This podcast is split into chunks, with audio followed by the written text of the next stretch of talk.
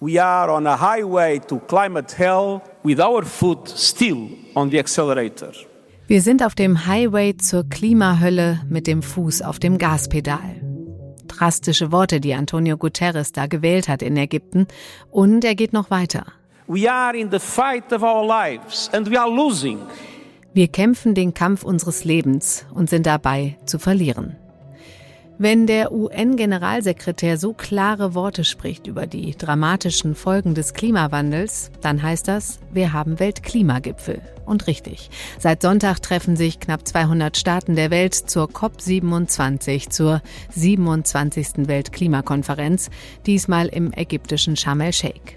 Es geht im Kern darum, wie die Klimakatastrophe, auf die wir zusteuern, noch abgewendet, die Erderhitzung gebremst werden kann. Im FAZ-Podcast für Deutschland geben wir Ihnen heute zusammen mit den Kollegen Lukas Fuhr vor Ort und Joachim Müller-Jung hier in Frankfurt einen Überblick darüber, was wir von dieser Konferenz überhaupt erwarten können und ob uns das weiterbringt. Eine kleine Klimaanalyse sozusagen. Und in der zweiten Hälfte der Sendung, ja, da sprechen wir über Literatur. Sie haben richtig gehört, es geht in der zweiten Hälfte dieses Podcasts um Bücher.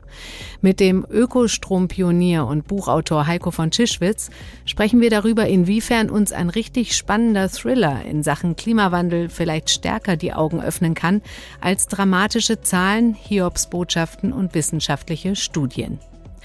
Heute ist Dienstag, der 8. November. Mitgeholfen haben Carlotta Brandes, David Brucklacher und Silvia Klaus. Ich bin Katrin Jakob und ich freue mich, dass Sie heute auch dabei sind. Ich habe es gesagt, zum 27. Mal findet die Weltklimakonferenz statt. Aber wie ging es eigentlich los? Und was waren die wichtigsten Ergebnisse in diesen letzten 27 Jahren? Wir haben uns gedacht, das fassen wir Ihnen mal kurz zusammen. I declare open Es ist 1995. Gerade haben Sie Michael Samit Kutaya gehört, den Vorsitzenden der Klimakonvention der Vereinten Nationen. Er hat die allererste Conference of the Parties oder COP1 in Berlin eröffnet. Die Konferenz hat zwei Ziele. Zum einen sollen Länder eine Plattform bekommen, um gemeinsam Maßnahmen für den Klimaschutz zu beschließen. Andererseits sollen sich aber vor allem Industriestaaten dazu verpflichten, weniger Treibhausgase auszustoßen. Bei der COP3 in Kyoto 1997 entsteht das Kyoto-Protokoll. Das Protokoll hält genau diese zwei Dinge fest. Industriestaaten sind historisch für den Klimawandel verantwortlich und deswegen sind es auch sie, die jetzt handeln müssen. Es tritt acht Jahre später in Kraft, also 2005. Aber ohne konkrete Ziele und auch ohne einige Staaten, wie beispielsweise die USA. Viele von ihnen fordern nämlich, dass auch Entwicklungsländer zum Handeln für den Klimaschutz beisteuern. In der Zwischenzeit sind die weltweiten Emissionen um 26 Prozent angestiegen. Vier Jahre später in Kopenhagen bei der COP15 hoffen die Beteiligten auf konkretere Maßnahmen. Die Verhandlungen scheitern. Langsam verbreitet sich ein entmutigendes Gefühl. Immer wieder will man viel erreichen, so richtig passieren tut aber nichts.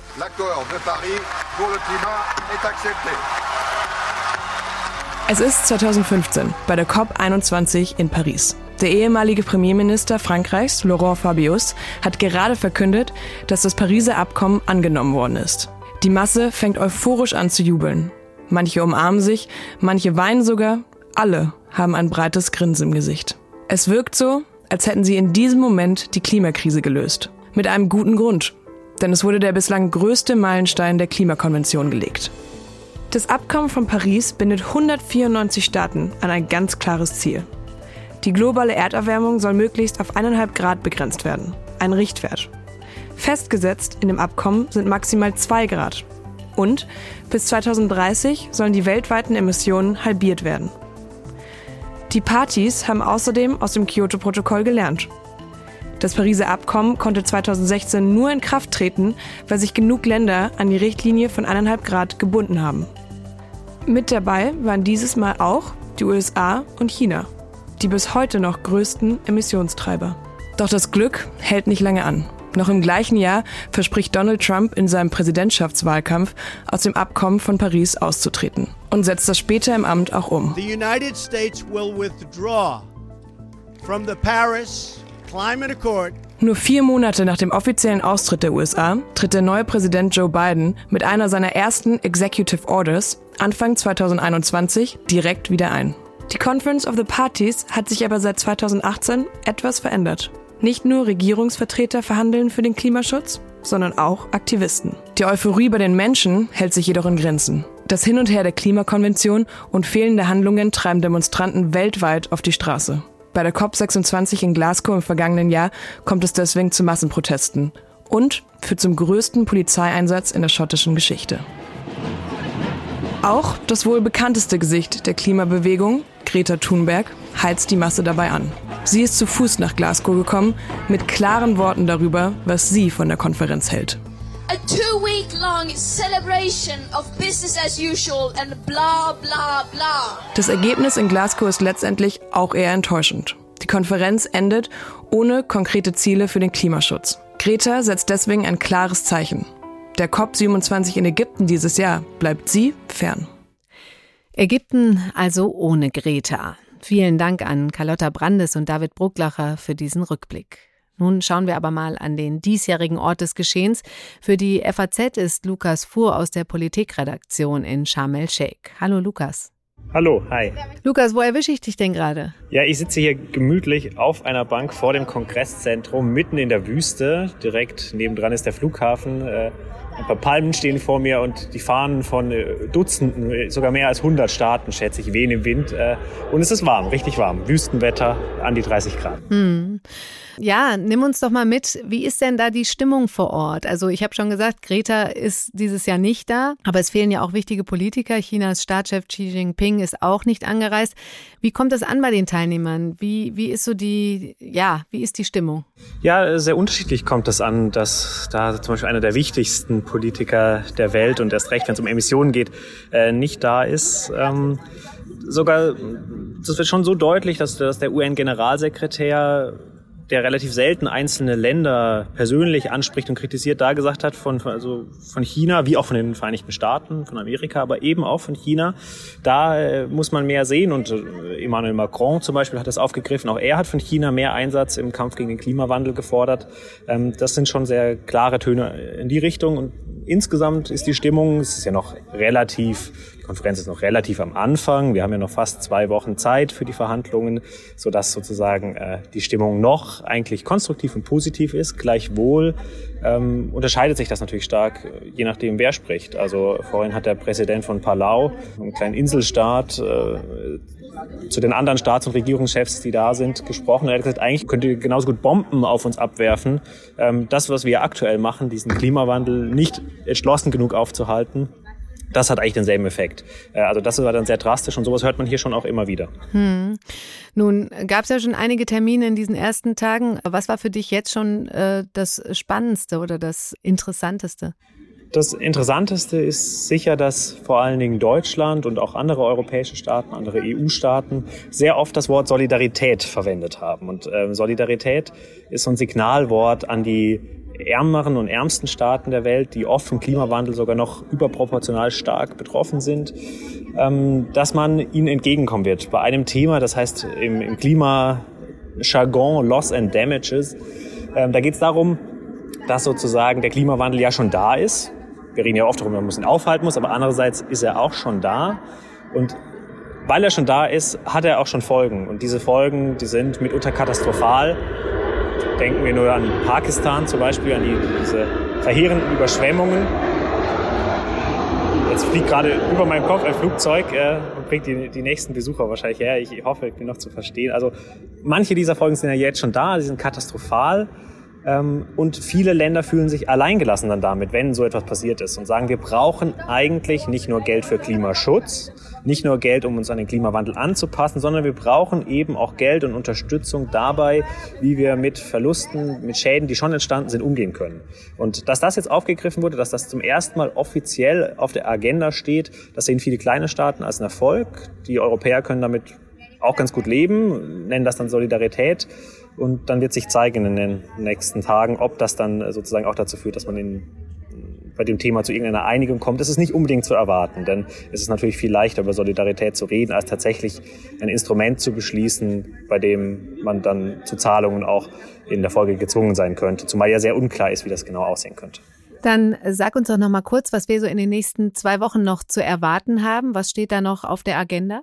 Also diese Klimakonferenz ist anders als zum Beispiel die, die Konferenz von Paris, an deren Ende ein klar so Art Abkommen beinahe stand, bei, in dem sich dann die Staaten zu ganz konkreten äh, Zielen bekannt haben. Das ist diesmal nicht der Fall, denn alle Staaten eigentlich sagen, die Ziele sind ja klar. Wir wollen die Erderwärmung im besten Fall auf 1,5 Grad begrenzen. Das heißt, über dieses Ziel gibt es gar keine Debatte, sondern dieses Mal geht es darum, ähm, wie man da hinkommt und wie man das erreichen kann. Und ähm, der, der ägyptische Präsident hat in seiner Auftaktrede gesagt, äh, Thema dieser Konferenz ist Umsetzung, Umsetzung, Umsetzung. Dann hat er ein bisschen gewartet und hat nochmal gesagt, Umsetzung. Ähm, das heißt, das soll, soll eine Umsetzungskonferenz sein. Es soll irgendwie, sollen Wege gefunden werden, wie man tatsächlich nicht nur sich einig ist, dass der Klimawandel bekämpft werden muss, sondern auch, wie das geschehen kann. Ähm, und das ist das Ziel. Aber auch da ist natürlich die Frage, wie das gelingen kann und wie das gelingen wird.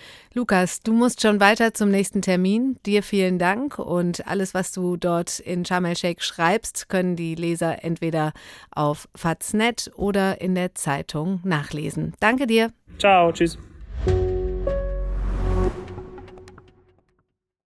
Zurück in Frankfurt, hier im ruhigen Studio. Mir gegenüber sitzt unser FAZ-Klimaexperte Joachim Müller-Jung aus dem Wissenschaftsressort. Einige von Ihnen kennen ihn vielleicht vom Wissenspodcast. Hallo Joachim. Hallo Katrin. Joachim, die COP27 wird als Zwischenkonferenz bezeichnet. Bei Lukas ist auch eben schon durchgeklungen, so richtig konkrete Ergebnisse wie in Paris zum Beispiel sind nicht zu erwarten. Warum ist das so? Können wir uns solche Zwischenkonferenzen denn überhaupt erlauben? Ja, weil dies natürlich sehr konfliktbeladen ist, das ganze Thema. Und weil natürlich sehr, sehr viele Interessen, nämlich fast 200 Staaten mit unterschiedlichen Interessen da zusammensitzen. Das ist ja ein großer Gewinn, dass überhaupt so viele Staaten und ja auch verfeindete Staaten, muss man ja auch sagen, zusammen am Tisch sitzen und darüber verhandeln, wie weiter vorgegangen werden soll, um dieses Pariser Klimaziel zu erreichen. Mhm. Aber jetzt geht es darum, konkrete Schritte. Und die ganz konkreten Schritte, die sind natürlich mühsam. Wie bei allen Verhandlungen sind das natürlich mühsame, oft kleine Schritte. Und da muss ich das Thema ja auch noch neben Themen wie dem Krieg in der Ukraine oder Corona erst wieder so, so ein bisschen auf die Agenda kämpfen, oder? In die Köpfe kämpfen. Absolut. Und das gilt für die Politiker ja auch. Das spürt man ja auch. Witzigerweise in den Reden der Politikern äh, kann man das gar nicht erkennen. Äh, da, da schäumen die geradezu vor Pointen und vor vor Symbolik, auch Rhetorik, äh, die natürlich einen misstrauisch macht. Zum Beispiel von Herrn Scholz, der gestern in seiner Eröffnungsrede so stark gegen die Fossilwirtschaft mhm. äh, argumentiert hat und die fossile Energiegewinnung, aber dann gleichzeitig gewissermaßen auch in Ägypten quasi bei diesem afrikanischen COP auch über die Gasgewinnung in Afrika mhm. verhandelt. Also das heißt, hier werden nochmal fossile Investitionen auch auf den Weg gebracht und das ist natürlich etwas, das verstehen viele Klimaschützer nicht. Das versteht man überhaupt nicht, wenn man weiß eigentlich, dass die Richtung nur in eine gehen kann, nämlich weg von den fossilen Energien. Was wäre denn dein Wunsch an eine COP27 gewesen, aber auch vielleicht an die COP28, 29? Wie kann das wieder zu echten Durchbrüchen kommen oder wann? Ja, ich glaube, es ist es ist jetzt klar, wir müssen Ziele für 2030 setzen. Und diese Klimaneutralitätsziele 2050, die sind zu weit weg. Mhm. Da wird viel Greenwashing betrieben. Das werden wir auch heute in einem Bericht, den Guterres äh, angeregt hat, auch hören. Es wird zu viel Greenwashing von Firmen, von verschiedenen Nationen auch gemacht. Da wird Symbolik, äh, da wird über Klimaneutralität gesprochen, aber wie es erreicht werden soll bis Mitte des Jahrhunderts wird oft nicht gesagt. Wichtiger, und das im Hinblick auf das eigentliche Klimaziel, nämlich die Erderwärmung auf 1,5 Grad zu begrenzen, ist es bis 2030 möglichst eine Halbierung der Emissionen zu erreichen. Das steht an erster Stelle. Und dieser Fahrplan, das sind nur noch acht Jahre, dieser Fahrplan, der muss stehen und der muss auch noch fixiert werden. Das heißt, jetzt müsste eigentlich ein Fahrplan eine Agenda kommen bei jeder Konferenz, die zeigt die Fortschritte, die erreicht werden, nicht nur Clubs gründen und neue Ideen entwickeln, sondern es muss jetzt umgesetzt werden. Das Umsetzungsproblem, nicht die Initiative oder das Wissen darum, was getan werden muss. Nicht hm. daran. Daran fehlt es nicht.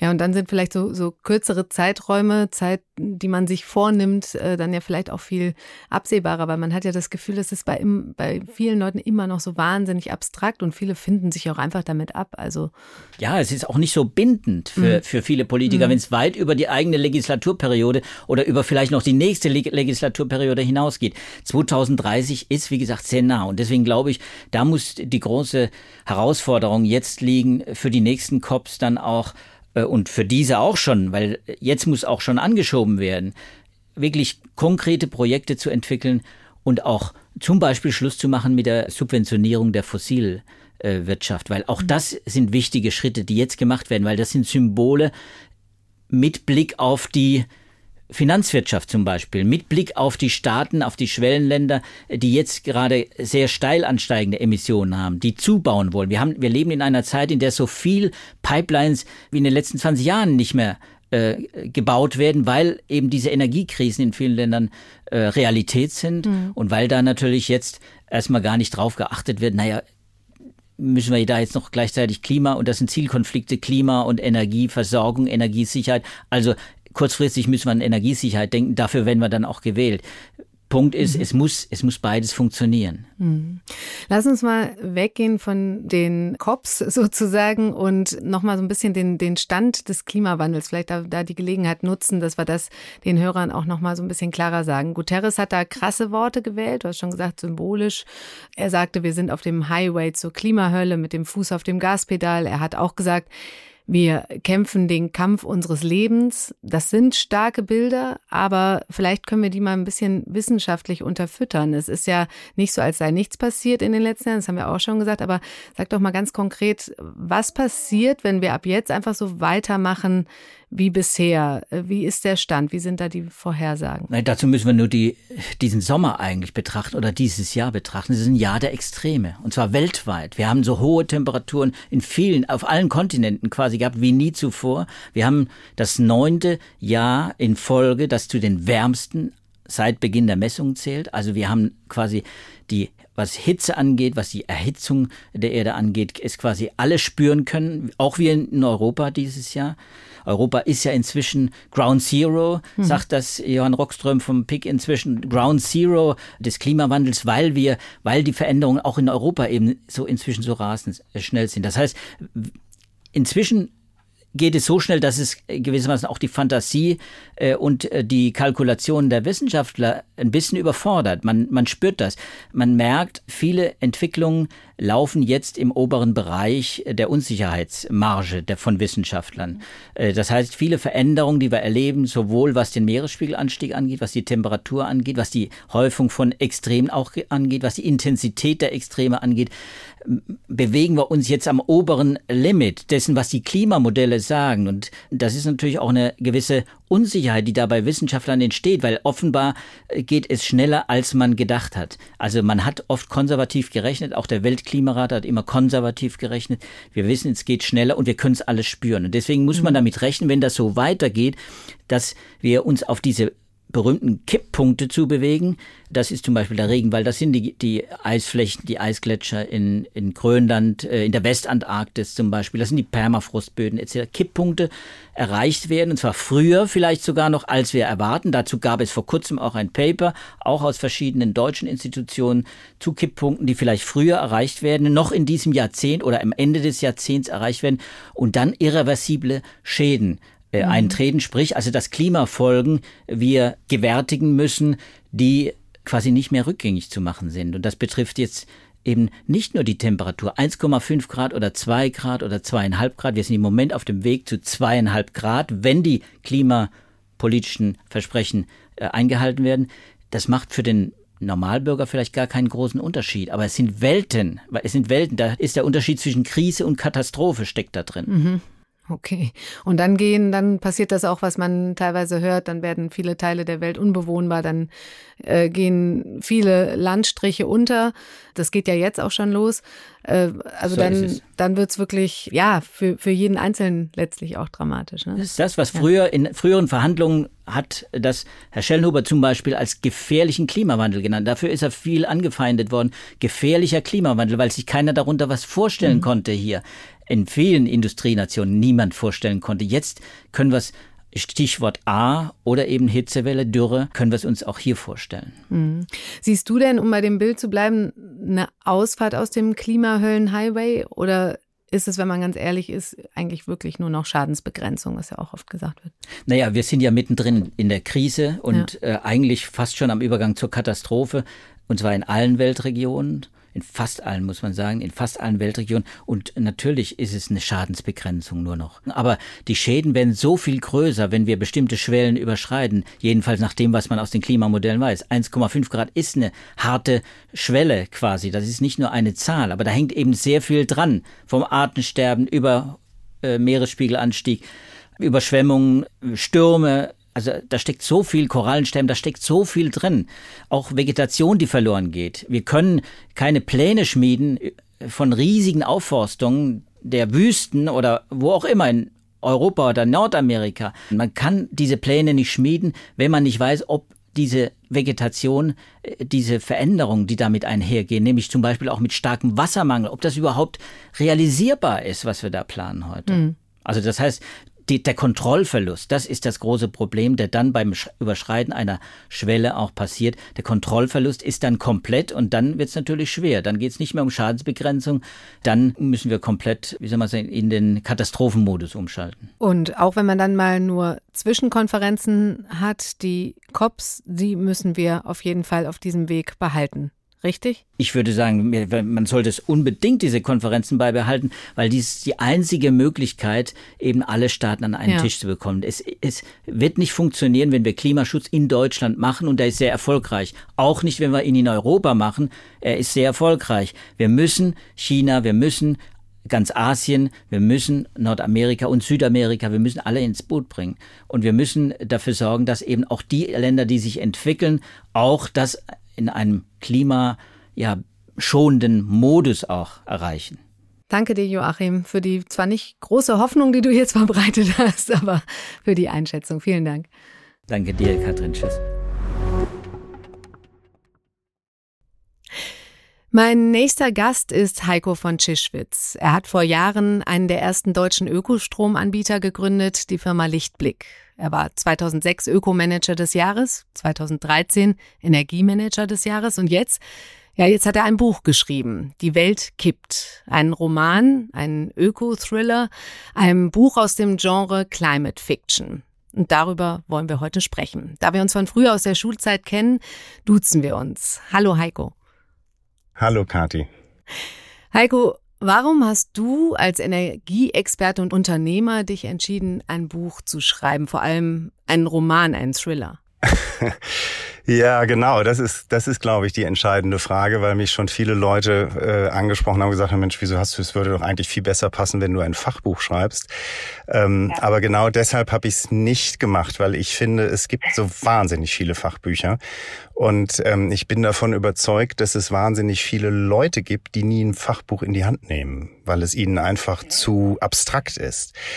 Und äh, deshalb glaube ich, dass man so ein, so ein entscheidendes Thema wie die Klimakrise viel besser transportiert kriegt, wenn man eine Geschichte erzählt.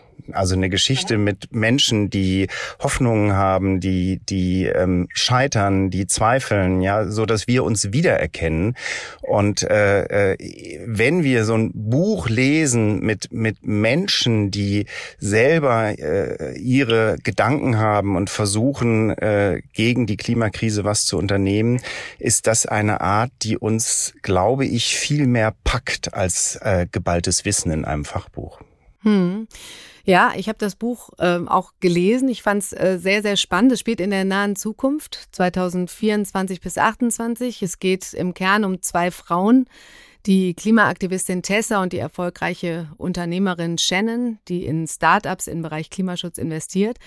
Beide verfolgen eigentlich das gleiche Ziel, aber mit sehr unterschiedlichen Methoden. Du stellst in diesem Buch aber auch sehr provokante Fragen. Zum Beispiel, welches politische System am besten in der Lage ist, die Klimakrise zu lösen? Demokratien kommen da nicht so gut weg, China schon. Ist in deinen Augen die Demokratie das falsche politische System, um die Klimakatastrophe zu stoppen?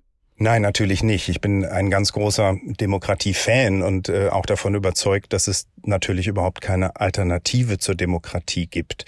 Trotzdem hat sie ihre Schwächen und ähm, die zeigen sich ganz besonders bei so langfristig wirkenden Problemen wie die Klimakrise. Aber nicht nur da. Auch bei Reform von Rentensystemen kennen wir das Phänomen, dass die Politikerinnen und Politiker sich unheimlich schwer damit tun, äh, den, den Wählerinnen und Wählern heute weh zu tun für etwas, das erst morgen oder übermorgen positive Wirkung entfaltet. Und ähm, den Finger in die Wunde zu legen und das anzuprangern, was ich ja in der Tat äh, recht krass auch in meinem Buch tue, ähm, das halte ich für ganz, ganz wichtig, damit wir uns dessen bewusst werden und versuchen, daran zu arbeiten, weil ich glaube, dass man das kann. Du legst dann den Finger sogar noch tiefer in die Wunde, gehst noch weiter, stellst die großen Wertefragen, also ob wir beim Thema Klimaschutz zum Beispiel die individuellen Menschenrechte dem kollektiven Nutzen, dem großen Ganzen unterordnen müssen. Das ist eine, eine ganz spannende Frage, die natürlich auch mit China versus Demokratie zu tun hat, aber in der Tat, äh, wie du sagst, auch deutlich darüber hinausgeht. Und ähm, ich glaube schon, dass wir uns äh, mit dem Konflikt auseinandersetzen müssen, weil es ja definitiv so ist, dass wir das größte individuelle Leid erleben werden, wenn die Klimakrise sich ungebremst weiterentwickelt. Und das ist ja immer die Alternative, die wir haben, die wir uns vor Augen halten müssen. Ja, das, das Schlimmste, was, was uns passieren kann, ist eine sich entfaltende Klimakatastrophe. Und deshalb heute zu sagen, ja, wir sind bereit, auch individuell gewisse ähm, Einbußen hinzunehmen, damit wir eben in Zukunft das Leben für uns und für alle anderen besser gestalten, äh, das ist ein Konflikt, mit dem wir uns ganz sicher auseinandersetzen müssen. Hm. Dabei geht es ja auch oft und viel um Geld. Äh, Shannon, die Investorin in deinem Buch, die verdient mit Klimaschutz letztlich richtig viel Geld. Und das sorgt auch für Kontroversen im Buch. Aber in Wirklichkeit ist das moralisch zu verantworten? Ich glaube, moralisch zu verantworten äh, ist das schon, weil das, das Wichtige ist ja, was schaffe ich mit dem Geld? Ja, was, was erreiche ich am Ende damit? Wenn trotzdem eine Rendite bei den Investoren hängen bleibt, finde ich äh, das moralisch nicht sträflich. Ähm, aber die Frage geht ja viel weiter.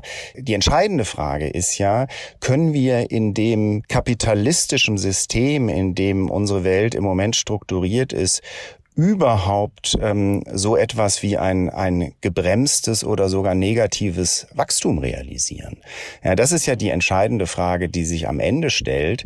Glauben wir an so etwas wie grünes Wachstum? Ist das wirklich realistisch oder müssen wir uns äh, beschränken und können nicht einfach immer größer, weiter und, und höher springen, als wir das in der Vergangenheit gemacht haben? Und äh, was denkst du, was ist der bessere Weg? Ehrlich gesagt habe ich da noch keine überzeugende Antwort zu, äh, mhm. wie zu vielen diesen Fragen. Natürlich habe ich das nicht, weil die Menschheit hat es ja auch noch nicht. Ja, es wäre ja auch zu vermessen zu glauben, dass, dass ich jetzt wüsste, wie es geht. Und äh, deshalb stelle ich in dem Buch ja auch äh, diese Fragen und, und äh, zeichne die Konflikte eben anhand der Protagonistinnen auf, die sich dadurch ergeben und äh, versuche das aber ohne Zeigefinger zu machen und ohne, ohne belehrend zu sein, äh, weil es äh, dafür eben vielleicht tatsächlich noch ein bisschen, bisschen früh ist. Ja, ich, mhm. ich bin inzwischen, habe mich ja während des Schreibens des Buches ähm, über die zwei Jahre auch intensiv mit den ganzen Themen natürlich auseinandergesetzt und viele andere Bücher gelesen und äh, ich zweifle mehr und mehr daran, dass unser Kapitalismus, äh, so wie wir ihn heute leben, Leben überlebensfähig ist. Ähm, ich, ich glaube es nicht, aber es fällt mir unheimlich schwer, äh, schon eine konkrete Alternative zu zeichnen. Hm, ja, müsste und könnte man jetzt noch länger drüber sprechen. Ich würde aber gerne noch mal einmal auf die Aktivisten zu sprechen kommen. Bei Klimaaktivisten wie Tessa, da denkt man ja gerade unwillkürlich an die letzte Generation, an die Klimakleber, die im Moment äh, in den Schlagzeilen sind, die sich auf Straßen und an berühmten Gemälden festkleben. Wäre deine Aktivistin Tessa dabei gewesen? hm. ähm, das kann ich mir, das kann ich mir gut vorstellen äh, bei Tessa, dass sie da mitgemacht hätte.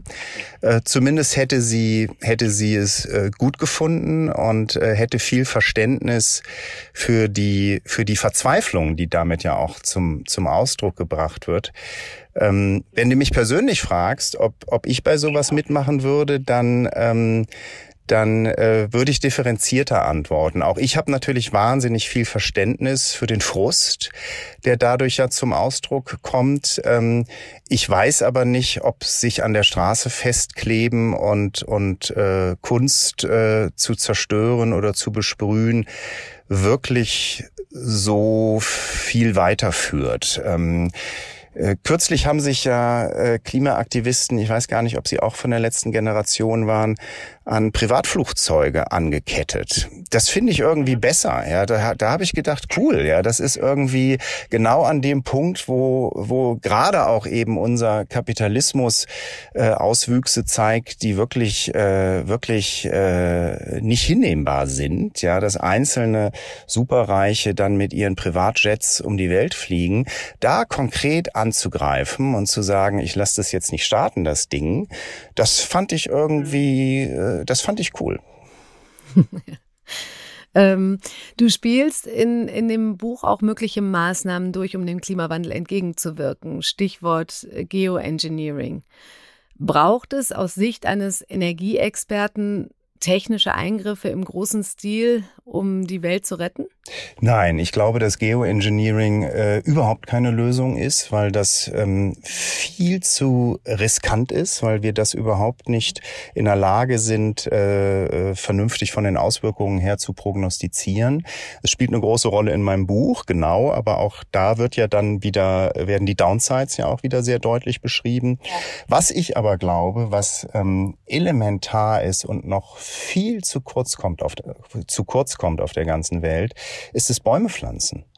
Ähm, es ist definitiv so, das hat Greta Thunberg, glaube ich, vor zwei Jahren schon mal formuliert, der, die beste Maschine, um CO2 aus der Atmosphäre wieder herauszukriegen, ist der Baum. Und ähm, das ist definitiv richtig. Wir können an so vielen Stellen ja von der Natur lernen und an dieser Stelle eben auch. Und ähm, wir müssen nicht nur aufhören, Regenwald abzuholzen, sondern wir müssen ihn wieder aufforsten und wir müssen auch äh, in gemäßigten Zonen äh, wieder Wälder schaffen, äh, weil alleine äh, die Reduktion des, der CO2-Emissionen äh, meiner Ansicht nach nicht mehr reichen wird, sondern wir müssen uns darum kümmern, dass wir das, was wir über die letzten äh, 200, 300 Jahre in die Luft geblasen haben, dass wir das auch wieder rauskriegen.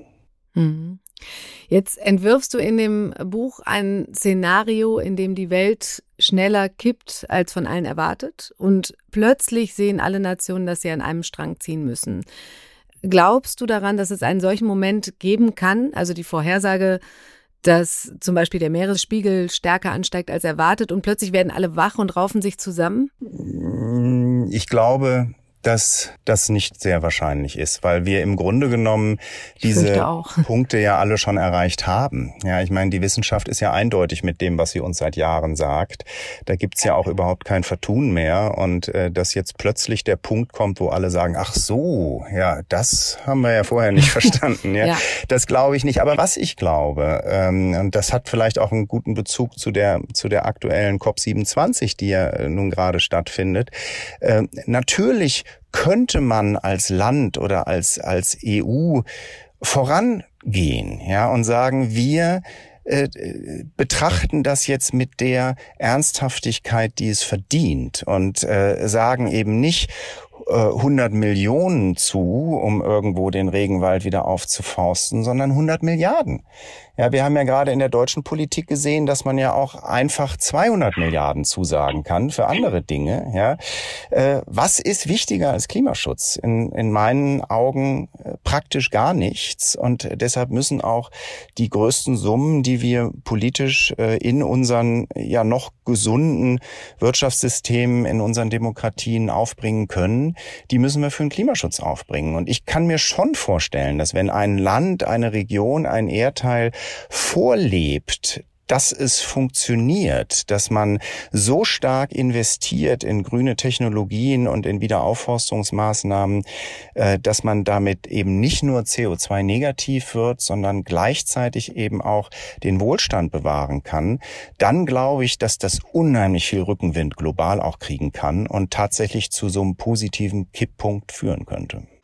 Jetzt hat im Buch bei dir Russland gar keine Rolle gespielt und der Krieg mit seinen Folgen auch nicht. Dabei hat das ganze ja die ganze Weltordnung auch noch mal verändert und damit auch die die äh, Klimakrise letztlich, also der Klimakrise einen neuen Dreh gegeben.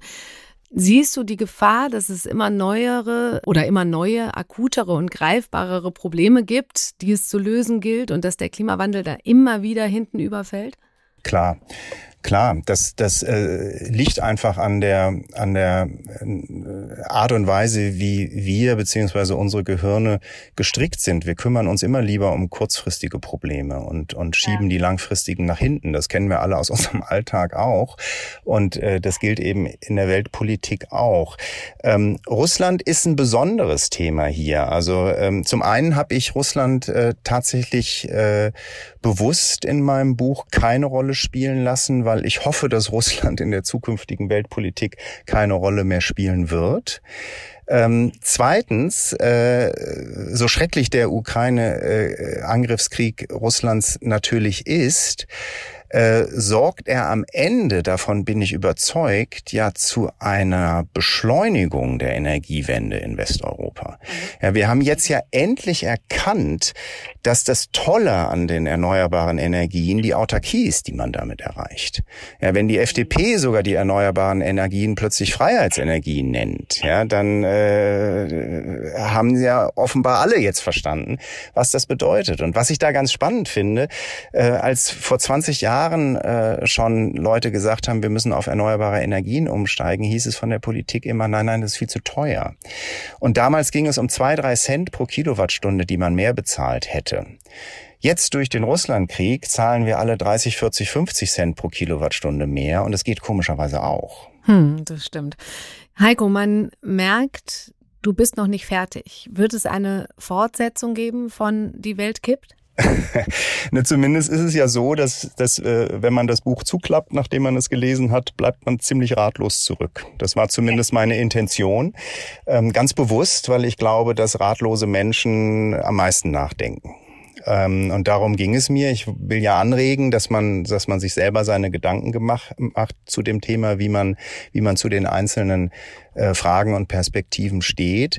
Ähm, ich werde ganz bestimmt weiter schreiben, weil es mir unheimlich viel Spaß gemacht hat, weiter äh, das Buch zu schreiben. Und ähm, ob es eine Fortsetzung wird dieser Geschichte oder ob ich vielleicht ganz neu aufsetze, ähm, das weiß ich noch nicht. Aber ich werde werde ein zweites Buch schreiben und es wird ganz bestimmt auch wieder äh, ein Cli-Fi-Buch sein.